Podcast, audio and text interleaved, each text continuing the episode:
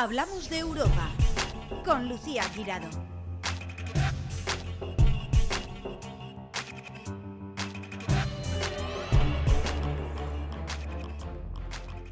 Bienvenidos una semana más a Hablamos de Europa, el programa que acerca a la Europa y las oportunidades a los ciudadanos para que sus proyectos se hagan realidad y que pone la lupa a todo lo que ocurre en Bruselas. A ver, y una cosa está clara, la comunidad valenciana está que se sale. Bueno, en todos los aspectos eh, relacionados con la Unión Europea y con otras muchas cosas. Pero como este programa habla de Europa, nos vamos aquí a centrar y escuchen ustedes, porque nosotros tenemos a dos gurús, a dos expertos eh, valencianos en fondos europeos que, bueno, bueno, bueno, em, están moviendo el tema eh, mm, por los confines. no se pueden imaginar. Bueno, empiezo solo con las presentaciones. por supuesto, como ya lo conocen, a Bartolomé Fuentes, que es asesor especial de la Generalitat para fondos europeos y vicepresidente Partenalia, que ahora nos explicará en qué consiste Partenalia. Y también tenemos a Fernando Benavente presidente de Euroreso, que es la red europea que, miren, trabajan con 88 socios de 38 países y ahora acaban de celebrar eh, hace unos días su Asamblea General en Turquía. Y bueno, bueno, esperen porque miren la cantidad de proyectos que tienen en marcha. Bienvenidos a Hablamos de Europa, Fernando, Bartolomé, gracias por estar aquí una vez más. Hola, buenos días, Lucía. pues muy buenos días de nuevo, un placer como siempre, Lucía. A ver, cuéntame que cuántos proyectos lleváis en marcha en, Euro, en Euroreso. La verdad es que siendo una red tan amplia y con tanta representación, eh, hemos conseguido estar en todos los países en Europa eh, a veces es difícil evaluar ¿no? todos los proyectos que hay en marcha. Claro, porque es que te aprueban aquí uno cada... Claro, ya te han aprobado otro. Exacto, y además hay proyectos que duran un año, un año y medio, dos, tres.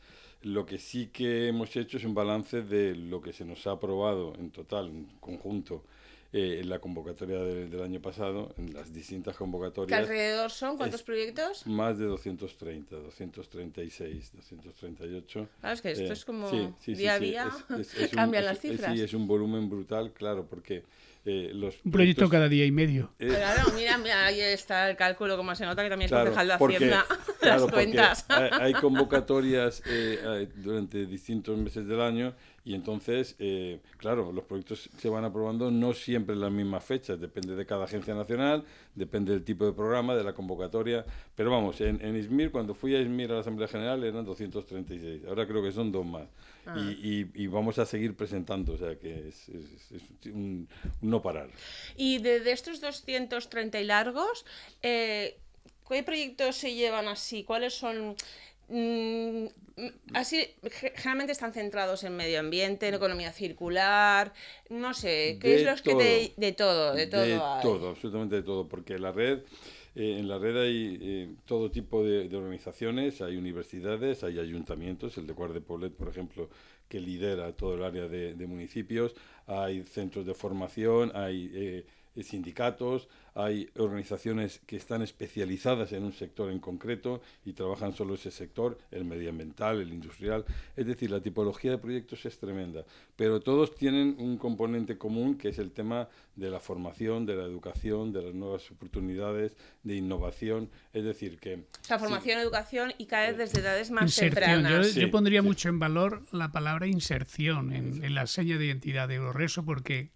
Eh, por la experiencia que llevamos nosotros, gran cantidad de proyectos trabajan mucho la integración y la inserción en todos sus ámbitos, inserción de la mujer, la integración de, personas de cualquiera de los países eh, que vienen a Europa, es decir, son eh, carácter muy social en muchos de ellos. Tú ten en cuenta que nosotros tenemos tanto éxito a la hora de presentar proyectos porque los hacemos muy competitivos y tenemos en cuenta las prioridades en cada momento de cada programa. claro, porque pensamos que hay administraciones y empresas que, claro, normal, a mí como persona particular también a veces se me hace, depende de la convocatoria, depende tal, un mundo, y vosotros, esto, ¿cuál es el truco para para hacer Pues- tantos proyectos que se aprueben tantos y Lo- porque lo- vosotros esto es como churros ya, Sí, ¿eh? lo, Lo- lo pri- claro. ya, lo primero es hacer algo que tenga sentido y que sea útil para la sociedad, para la ciudadanía en su conjunto.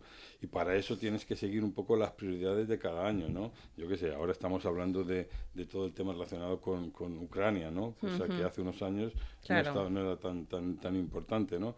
Entonces lo que tienes que hacer es analizar las prioridades, analizar cuando uno es líder de un proyecto en un partenariado, en qué país hemos decidido presentar el proyecto para que sea más competitivo, etcétera. Es decir, que el trabajo de preparar un proyecto y presentarlo es realmente arduo y por esto tenemos tanto éxito.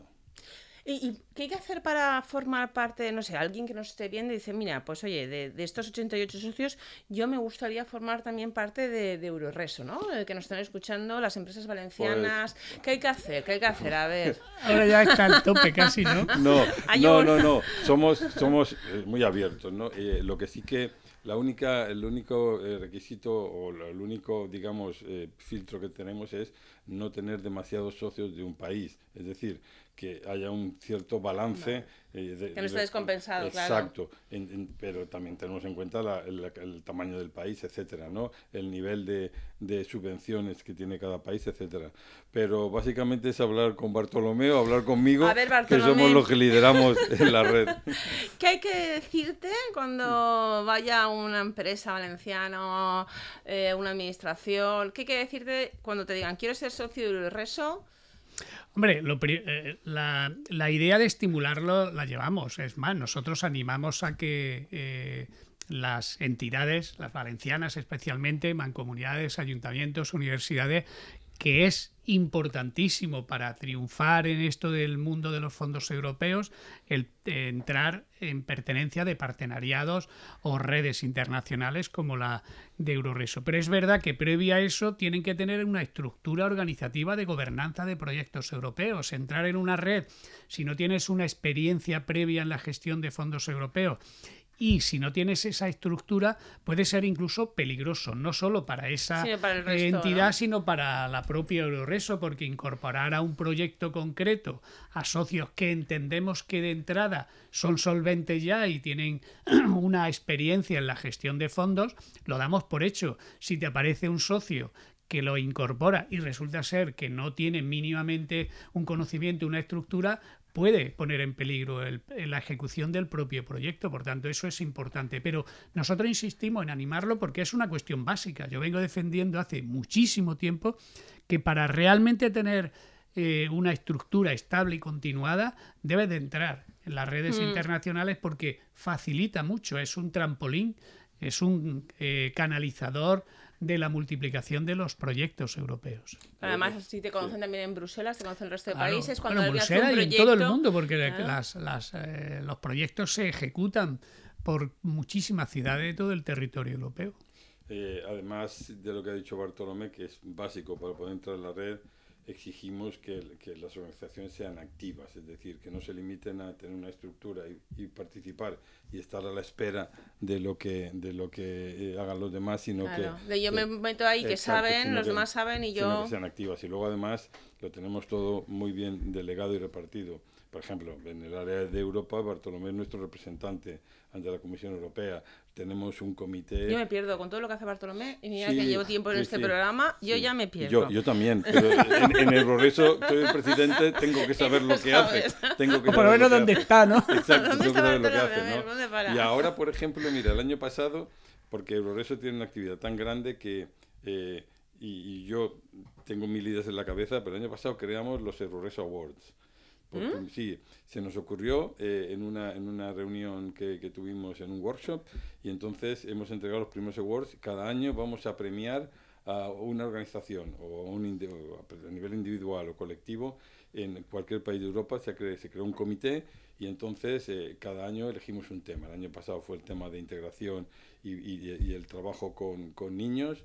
eh, que premiamos a una organización precisamente turca que trabaja en, en- en hacer prótesis eh, de unos materiales increíbles para los niños que han perdido los brazos. Ay, ¿no? qué Les bonito. sí, les dimos el, el premio, estaban ahí Súper súper emocionados, además Turquía, con lo que ha pasado con el terremoto, etcétera, y haciendo la, haciendo la Asamblea General en Izmir, en Turquía, fue algo súper emotivo.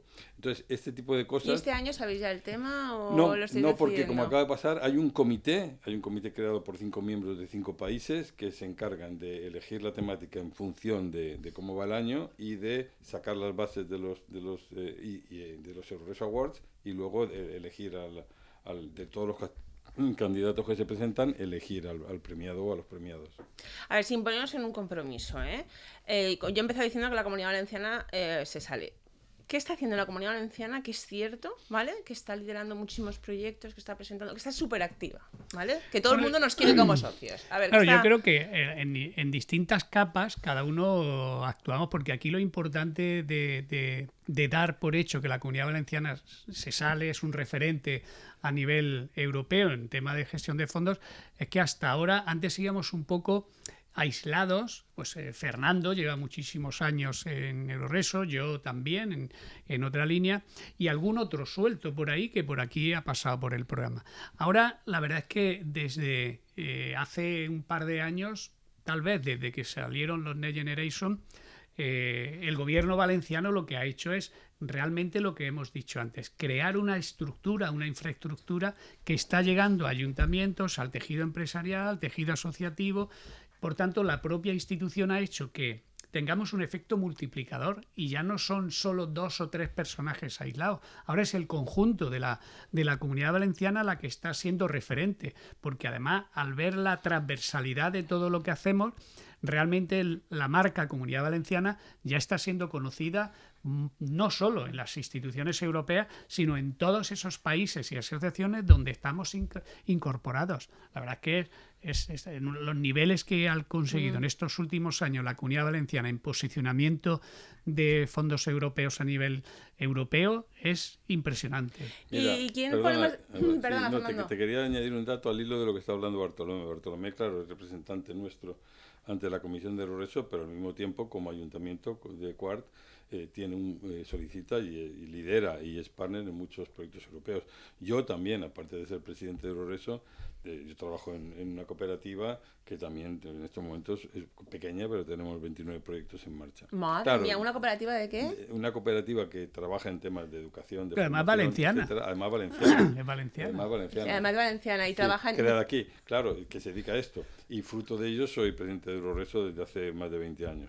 Entonces, claro, yo a, a nivel personal, aparte de, de Euroreso, te- trabajo en proyectos. Y lo que siempre hago... 29 proyectos, una cooperativa pequeña. Sí, sí, sí, claro. Sí, sí, sí, sí, sí, sí, lo sí. que tiene llevar años de experiencia. Claro, claro, Claro. claro, claro, sí, bueno. Pero bueno. para que, perdona Por que eso nos cuando- escuche, quien nos cuando está alguien me escuchando para que vean, exacto, una empresa Cuando pequeña. alguien me dice, oye, es que es difícil, cuando vienen ayuntamientos pequeñitos, No. que vienen, es que esto es complicado, no parece fácil. Sí. Fíjate, un ejemplo Sí, de una sí. cooperativa pequeña, una claro. empresa pequeñita, eh, que esté li- liderando el Oh, instrumento. sí, obviamente, claro, sí. Bueno, y la, acumulado relación, por la relación y la- y tamaño acumulado. productividad es brutal. Los acumulados que pueden estar por encima de los 100. Pues Más, más, más, más.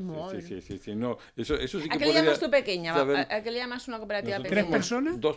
Dos Ah, personas. Lo mínimo para formar una cooperativa. Eh, Madre sí que es verdad que. La aquí- verdad que luego en función de los proyectos van entrando y saliendo también. Claro, y luego, claro. claro, y luego lo que Bartolomé siempre defiende por ahí, el networking, esto es fundamental.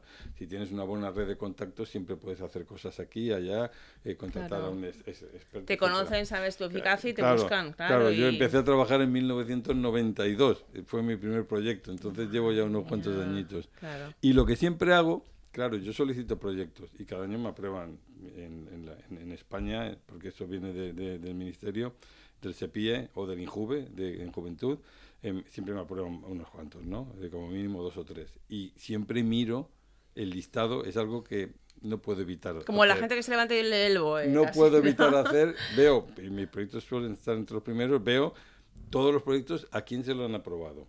Hay un montón de proyectos aprobados a organizaciones de la comunidad valenciana. Sí. Claro, porque...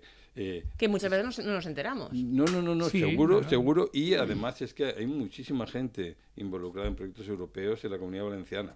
Y tú no conoces, yo eh, leo y a lo mejor sí conozco a algunos institutos, a algunos centros, pero otros no- ni los conozco. Es decir, no tenemos ni idea del potencial que tiene la comunidad valenciana en- y el poder en Europa. Pero eh, sí que es obvio que en comparación vemos que el, el número de proyectos aprobados, por ejemplo, en una convocatoria Erasmus, Erasmus Plus, la cantidad de, de organizaciones valencianas que lideran, no que son socias, que lideran proyectos en porcentaje es increíble. O Es sea, que no decir, solo aprueban, sino que además cuando hay otros Lideran. socios lo Son líderes, lideran. Claro, Claro. porque tú no sabes, es, todas estas organizaciones, si lideran un proyecto, es que son que socias son ya en, solventes. en otros proyectos presentados en otras agencias. Y que tienen esa confianza. Exacto, y entonces, eh, claro, tú dices, pero bueno, es que debemos estar ejecutando en la comunidad valenciana miles de proyectos, seguro. sí, muchos se nos seguro, escapan al control. Seguro, que no puedes, y sigues las redes sociales, sigues, Bartolomé, ¿qué te voy a contar? Es experto en eso. Y, y, claro, al final tantos años tienes muchísimos contactos y ves eh, la, la cantidad de, de- de- de ¿Y, proyectos que y se quiénes desarrollan. son, más o menos, eh? porque esto también es, te pierdes, pero ¿a quién suelen conceder más proyectos? ¿Quién suele liderar más proyectos? ¿La administración pública? ¿Las empresas? ¿Las pymes? Es que depende de las convocatorias. Es decir, hay convocatorias que son más adecuadas.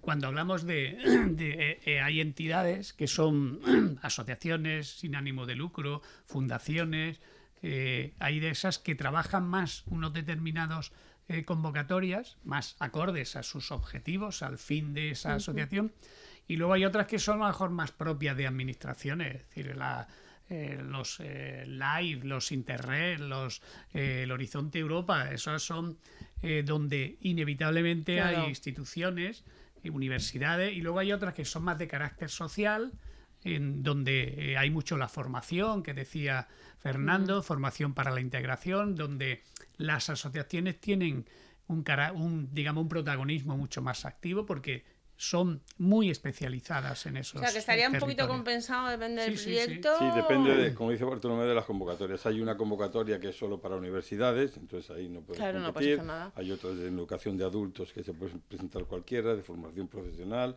de, de educación eh, eh, de primaria o secundaria, dependiendo de la convocatoria. Hay una cosa que me encanta de los nuevos planteamientos de la Comisión desde hace un par de años, y es que para evitar que se generen lobbies, el Progreso no es un lobby de luego- presión, el Progreso es una, una, una red que promueve la participación, Sí, pero bueno, que no, no, es un ejerce. lobby. Claro, Sí. depende de lo que entendamos como lobby, Claro, porque a, a eh, mí no me parece algo despectivo Eh, los no, lobbies. No, no, no es, no, no no, lo no, no, es. pero digo en cuanto a presión para conseguir cosas. Exacto, no como grupo de presión, No. sino como grupo Eh, importante. eh, exacto, eh, para movilizar y tal, y además un grupo abierto, ¿no? Eh, la comisión desde hace un par de años eh, ha establecido una nueva eh, línea eh, por la que organizaciones que nunca han trabajado y no tienen experiencia puedan participar en proyectos y esos proyectos tienen eh, bastante facilidad de ser aprobados. Es decir, o sea, se asocian a lo mejor con Sí, grupos... como, una, como un paso previo a la, exacto, un paso de aprendizaje. Claro, Claro. porque empezar es complicado, pero si tú tienes la garantía de que presentando un proyecto no muy grande en términos económicos, con liderado eh, por alguien que tenga... entre eh, que- comillas, exacto, ¿no? que tenga Te- una, una buena experiencia y tal, tú como, como newcomer que se llama, tienes muchas posibilidades, el proyecto es mucho más competitivo. Y eso hace que se abra el espacio, se abran los fondos, etcétera, que es buenísimo. Una vez ya has metido cabeza... eh, Exactamente, y que sepan lo que es, porque igual luego hacen el proyecto y dicen, bueno, pues esto no es lo mío, ¿no? Pero por lo menos para diversificar y para que, que todo el mundo tenga oportunidades, que es lo que se busca en Europa. Y eh, de- hemos hablado que la comunidad valenciana es líder y tal, pero respecto a otras comunidades, respecto a otros países, eh, ¿cómo está el tema? Es decir, ¿qué, qué, qué países o qué comunidades, una parte de la valenciana, están ahí liderando proyectos? Pues hombre, que estén representando, porque piensan que tanto Euroreso como Partenalia, que la has indicado al principio del programa, ¿Qué es, par- qué- qué- eh, qué es partenalia? Partenalia es un partenariado donde estamos muchos gobiernos eh, intermedios que se llaman y también universidades y otras entidades. Se llaman gobiernos intermedios porque en, en función del país que sea, por ejemplo, una diputación es un gobierno intermedio porque no es ni Estado ni municipio, pero no hay gobiernos provinciales en todos los países. Por ejemplo, una mancomunidad es un gobierno intermedio porque es una agrupación de municipios, la mancomunidad Horta Sud, que está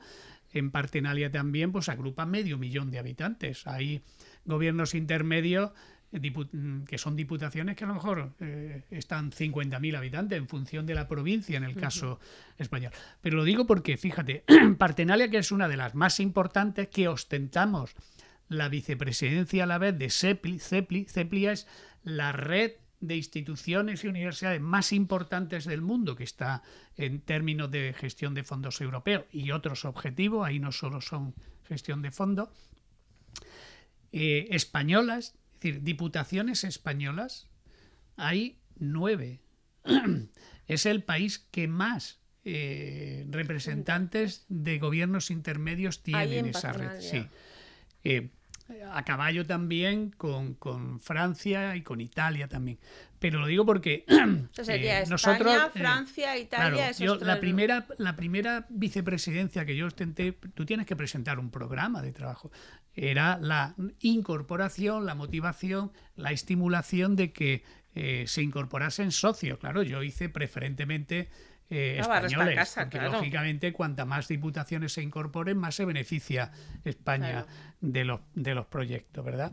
Bueno, pues ahora la siguiente es eh, que todos y cada uno tengan estructuras, que es lo que decía, hemos descubierto y este segundo mandato, el objetivo, el compromiso en el cual eh, lo llevaba en mi programa electoral era el que todos esos socios tengan estructuras organizativas para gestionar los fondos europeos. eso es clave. Que se, que se, ha venido reclamando siempre, junto con la formación en expertos europeos, que bueno, que ya eso ya ahí lo vamos teniendo poco a poco, ¿no?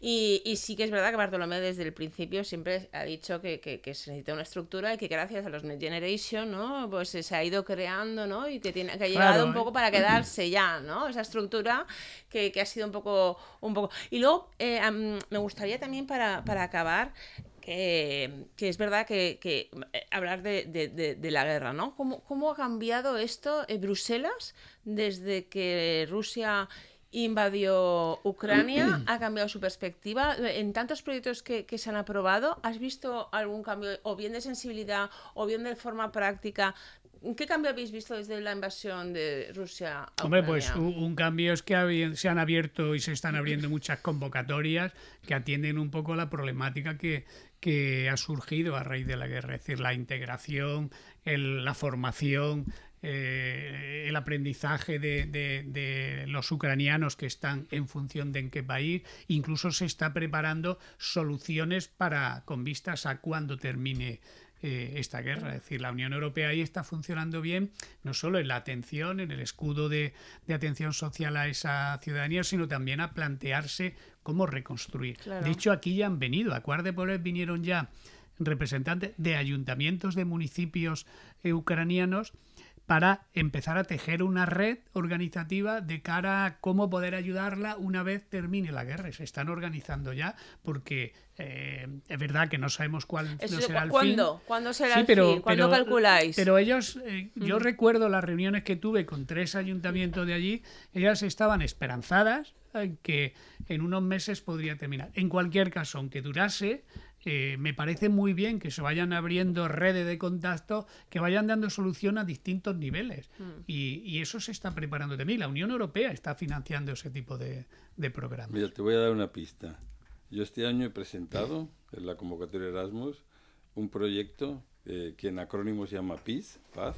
Eh, buscamos acrónimos ah. que sean bonitos. Qué bonito, es muy bonito que trata de, eh, a través del lenguaje, integración de, refugiados niños, refugiados ucranianos en la comunidad valenciana. Es decir, es un proyecto que, trata de temas de, por supuesto, de temas de lenguajes, de, formación lingüística, etcétera.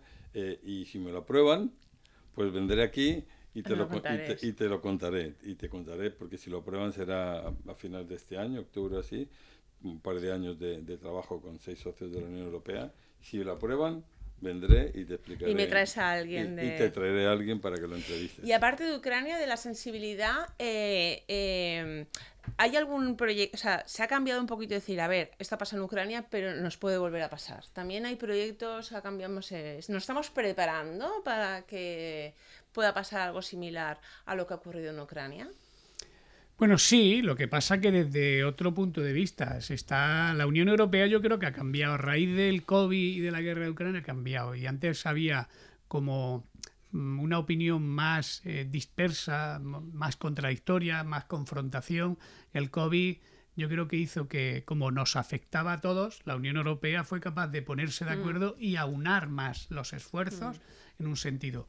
La guerra ha sido una cosa similar, aunque había algún matiz ahí con, con algún país que tenía algunos otros intereses, pero en general también ha sido unanimidad en el dinero que se ha puesto para atender, en definir que la defensa hay que planteársela y también en la reconstrucción y en hacer que Ucrania pues se integre en la medida que podemos. Por tanto, en ese sentido también se están planteando digamos estructuras generalistas que en cualquiera de las situaciones que surjan de emergencia social puedan ser atendidas también y ya y la capacidad de reacción y resiliencia y haya capacidades en reacción. Fijaos, la primera vez que la Unión Europea ha pedido un préstamo fue Sí. cuando la cuando el COVID, la primera vez. Bueno, pues ya esa Y no ha pasado cultura no ha pasado nada, pues si hubiese necesidad porque un país lo necesitase, pues esa es la solidaridad. Para terminar, Fernando, eh, ¿cómo, cómo has visto esto? Sí que se... eh, bueno, bueno, nos tenemos que despedir de Bartolomé, que como siempre, pues como está en muchos sitios, se tiene que ir. Sí, sí, me voy, me voy. Dejo aquí en manos. Gracias. Hasta el próximo día. Fernando, dime, eh, lo que estábamos hablando Sí. de... eh, tú también lo has visto, ¿no? Un cambio un poco en las estructuras, en los proyectos, el prepararse para situaciones similares, el cómo responder. Claro, la Unión Europea está en permanente evolución, me refiero, es súper dinámica, entonces se adapta a cualquier cambio o necesidad que surge.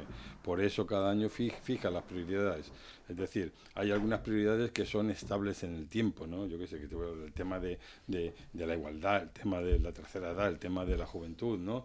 Que son problemas que se mantienen en el... en el- de repente surge el tema de la salud mental, entonces, Mm, ahora qué el, bueno. tema, el tema de Ucrania, etcétera. Es decir, que... En un sí. estudio reciente, eh, o sea, la gente está más preocupada por la salud mental que incluso que por el cáncer, ¿eh? Sí, pero es que además eh, esto no solo eh, pasa en España, porque yo viajo mucho por Europa y es un, es un tema eh, solo que nosotros parece que lo hemos incorporado a nuestra agenda un poco más tarde. Ha tenido que pasar el COVID para que pongamos en valor algo que antes ya había pasado. ¿no?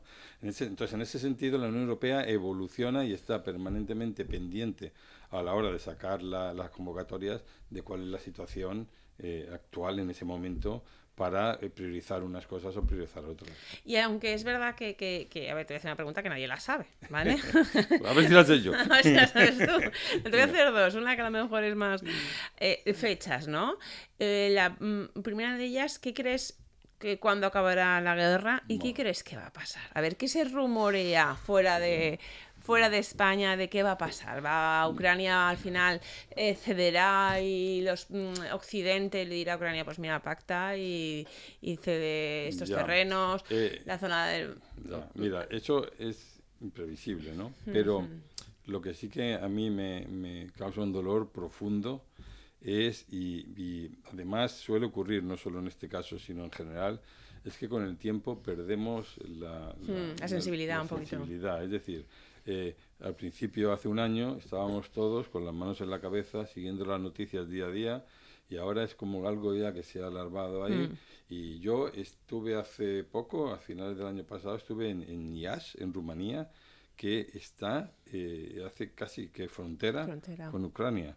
Y se vivía una normalidad absoluta, ¿no? Me refiero que, hombre, claro, la guerra está ahí, ¿no? Y, Mm. Pero, claro, yo, ¿eso que piensa? Voy a ir a un sitio en donde va a haber, no sé, barricadas, hay búnkers o no sé qué, o... Claro. eh, no, no, se vivía con normalidad, ¿no? Es como que al final te acostumbras a ese tipo de situaciones dramáticas y, y ya ni, ni, ni lo sigues en, en, en la tele, ¿no? Es- eso, eso es terrible, Es lo ¿no? típico que siempre pasa cuando hay un terremoto Eh, o el justo, volcán, que la gente justo, dice, por justo. favor, no olvidaros de Sí, sí, nosotros. sí, no, no, no, nos olvidamos de todo y, el, y mañana sobre otra cosa y nos olvidamos de lo que pasó ayer, ¿no?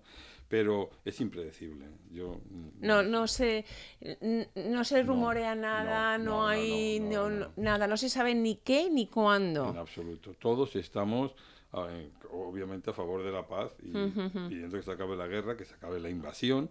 Eh, tenemos claro lo que querríamos que pasara, pero no podemos, eh, no tenemos ni idea ¿no? de, de- de plazos ni de, ni de nada. Ni, ni, ni de conversaciones, ni de, que Nada. se- ni de qué No, puede eso yo creo que pasar, eso ¿no? ya es política de alto nivel. Nosotros trabajamos, hablamos de, nuestras, de nuestros temas, ¿no? De lo que habla la ciudadanía Mm. Claro. realmente. Sin el Que es lo que me gusta a mí. es- Claro. pero claro, es verdad que como la guerra nos está afectando en todo, en cuestiones de materias primas, de precios, En todo. en, absolutamente en todo, en la inflación en, y además creando situaciones dramáticas, ¿no? Eh, pero eh, nosotros al final como ciudadanos tenemos nuestro punto de vista, pero las decisiones son de alta política. ¿Y cuándo mm, crees que Ucrania, es, mm, que se están acelerando los plazos, ¿no? Eh, ingresará en la Unión Europea? Como también tampoco hay... La OTAN, ¿no? En, o en, claro, es claro. que todo, todo esto ya son cosas de... Tú sabes la cantidad de cosas que nos se nos escapan. está pasando. ¿Se nos escapan? No se nos escapan, es que no quieren que sepamos. Sí, sí, sí, que no tenemos ni idea de, de, las negociaciones, que no tienen de pactos. De, de, nosotros estamos ahí a un nivel... Pues a mí eso me da una rabia no enterarme. Sí, pero además, mira, yo estoy metido en un proyecto que parece increíble que haya que trabajar en este tema sobre las fake news. Uh -huh. Pues es, parece que sea eh, ni formación ni nada, parece que sea inevitable que existan las fake news. ¿Y va que, más las fake news? Sí, y que no se castiguen, que no haya ni métodos de... No pasa nada, me refiero que es lo que... Las nuevas tecnologías tienen cosas buenas y cosas malas, ¿no? Sí, sí, estamos y... incluso porque es verdad que, que, ya no solo la noticia, ¿no? En las fake news, pues es una noticia que sea como verdadera, que luego es falsa, es totalmente el bulo de toda la vida, ¿no? Sí, sí, sí, Sino, claro, que las tecnologías han llegado a tal punto... Que ahora eh, se, se corre la, la voz y, y tú lees una cosa eh, si no tienes un poco de sentido crítico, ¿no? Mm. Te la crees y si no vuelves a, a, acceder a ese medio de prensa con claro. que lo desmienta o lo que sea, tú vas por claro. la vida con, diciendo algo que es claro. mentira, ¿no? Se falsifican cabeceras de medios de comunicación hasta las propias personas, ¿no? Que te sí, cambian sí, la cara y... Sí, pero lo además estamos... lo ves en, en, en primera mm. plana, en el telediario, Mm. pasa Sí, a, a alto nivel da igual, ¿no? Y luego hay una demanda, uno pierde el juicio, lo paga, pero eso, eso se Ya. queda ahí. Es decir, que hoy en día vivimos un tiempos complicados, ¿no? Y claro, la, la, la guerra es algo de lo que nos martiriza día a día. Pues Fernando, muchísimas gracias. Espero verte pues eh, cuando te aprueben, porque yo ya lo doy por hecho, el, Sí, el- yo el también, próximo yo también. proyecto. Soy muy, yo soy sí, muy positivo, pero, pero bueno, eh, sí, sí, claro. Hombre, igual incluso antes, ¿no? Nos vemos. ¿eh? Porque eso será para octubre, una cosa Ah, así. pues antes, Ya, antes. antes nos vemos. Pues de verdad, y, y bueno, enhorabuena eh, mm, por todo, por todos los proyectos, por esos mm, 230 y pico proyectos largos y oye, que es el presidente de, de- de una red, ¿no? Que consigue de aglutinar a tantos países, tantos socios y aprobar tantos proyectos, oye, Sí, no... estoy muy orgulloso. De hecho, en la Asamblea en Izmir conseguimos, pues nos faltaban dos países en los que tener representación y en, en la Asamblea en Izmir lo, ya se, se unieron a la red. Entonces el mapa ya está completo. Ya está ¿no? completo, Sí, toda la sí, Unión sí. Europea. ¿Qué países ahora, son? eh, pues eh, en Macedonia del Norte y Suecia. Teníamos socios, se dieron de baja, nos quedaron dos lagunas y, y, bueno, entraron nuevos socios y tenemos el mapa completo. Y ahora estoy ya pensando en, en internacionalizar Euroreso fuera de Europa. Sí, ¿a dónde? claro. ¿Y, cuál sería el primer sitio? Pues donde- mira, eh, claro, yo ya como con mi cooperativa, yo ya estoy haciendo proyectos en África. ¿no? Mm. Entonces ya tengo una mini red de socios en cinco o seis países de África, subsahariana. También estoy en contacto para presentar proyectos en, en África, en, en el Magreb, la zona del Magreb. Entonces, es una idea que tengo, que toda- eh, todavía esto es primicia, Mm. todavía no lo he comunicado a- al, al board of directors de, de Roreso, pero estoy pensando en que por qué no crear una Claro. especie de branch para que no solo, ya que tenemos representación en toda Europa, podamos empezar a tener representación en cualquier país Claro. del mundo. Y ampliar esa red, ¿no? Que es lo importante. Sí, porque ¿no? al final, claro, el networking es fundamental y de hecho cualquier país del mundo puede participar en un proyecto europeo como tercer, llama Mm. third country, con lo cual eh, no estoy inventando nada nuevo, pero sí que estoy eh, de algún modo, o, o mi- es mi idea, promover que participen más activamente en proyectos, porque los socios europeos sabemos que podemos, Hmm. pero normalmente Al revés, no. no lo hacemos, ¿no? Y, por, por las distancias, por los costes, etcétera. Bueno, pues esta es una forma de, de poner en valor que Mm. hay un montón de organizaciones. Eh, yo empiezo por África porque ya empezó a trabajar, ¿no? Pero mm, lo pienso abrir a todo el mundo si la red, si Mm. la red lo aprueba, ¿no? Claro, esto no Además es que son nuestros vecinos, que estamos ahí. Exactamente, no es una decisión mía, es una decisión colectiva de la red. Mm. Pero sí, porque al final eh, vivimos en un mundo global y todo el mundo Mm. tiene derecho a participar. Y más de todo, de diferentes culturas, diferentes países, de todos se Claro, aprende. De hecho, el Roreso, el, el logo es The Network of Great Opportunities, la, la red de grandes oportunidades para todos. para no todos. solo para los europeos. Pues enhorabuena, me parece el proyecto súper bonito. Y, se, y seguro que, bueno, el resto te, te dice que sí, claro. como no Es- te- estaremos, esta- te mantendré, lo- eso te me- mantendré eso. informada puntualmente. Ahí Lucía. estamos. Pues muchas gracias, Fernando, se agradece. Una semana más en Plaza Radio, La Voz de Valencia Plaza, hemos hablado de la Europa, de las oportunidades y de la actualidad del viejo continente, porque lo que ocurre en Europa te afecta directamente. Encuentra todos nuestros podcasts en nuestra web 999plazaradio.es o en tu plataforma preferida. 99.9 Plaza Radio, la voz de Valencia.